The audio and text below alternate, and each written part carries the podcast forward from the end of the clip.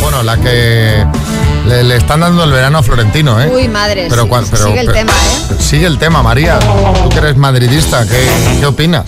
Bueno, yo creo que O sea, estos, no, no paran de salir los audios. estos audios de Florentino van a dar más que hablar que todo el documental de Rocito, porque ayer eh, pudimos, eh, pudimos escuchar alguno más sobre Cristiano Ronaldo, al que le llama imbécil.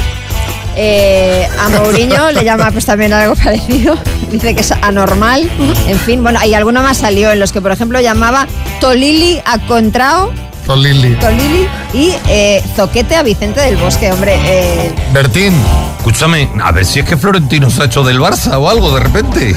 esto, esto es lo que pasa, lo que pasa con esto es lo que comentábamos ayer, que a ti te pillan, tú estás en una sobremesa con el tiki taka desbocado. sí. eh, y te graba alguien y luego se alguien. publica. O sea, nos lo hacen a nosotros, María, y, y no sé, Vamos, no queda vivo algún, di- nadie. alguno de estos días que te animas. Sí, sí, sí, que te vienes arriba que y te vienes dices- arriba. En fin, eh, van a salir más audios hoy y los Ah, tenemos sí. aquí en exclusiva. Madre mía. Florentino eh, hablando de, de Elsa Pataki. Eh. Bueno, y Elsa Pataki no es tan guapa como dicen, ¿eh? De hecho, cuando la ves de cerca y sin maquillar, que yo la he visto, se da un aire a Carmen Machi. Por no hablar de los pelos larguísimos que tiene en la nariz, ¿verdad?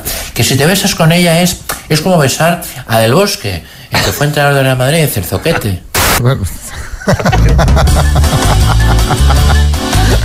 Pero, pero yo creo que a Elsa Pataki no se le puede poner un pero. Yo creo que este señor está desbarrando ya. Está totalmente desbarrando. está totalmente- Y a Carmen Machi tampoco se Y le a puede poner un Carmen pelo. eh, Machi tampoco. vamos, Claro, estamos para criticar. Y, y- y otro más. A ver. Y te digo una cosa, el último guerrero y Hulk Hogan, otros tolilis, uno pintándose la cara como si tuviera tres años y el otro calvo y se deja el pelo largo, como Santiago Segura, pero sin ser gracioso.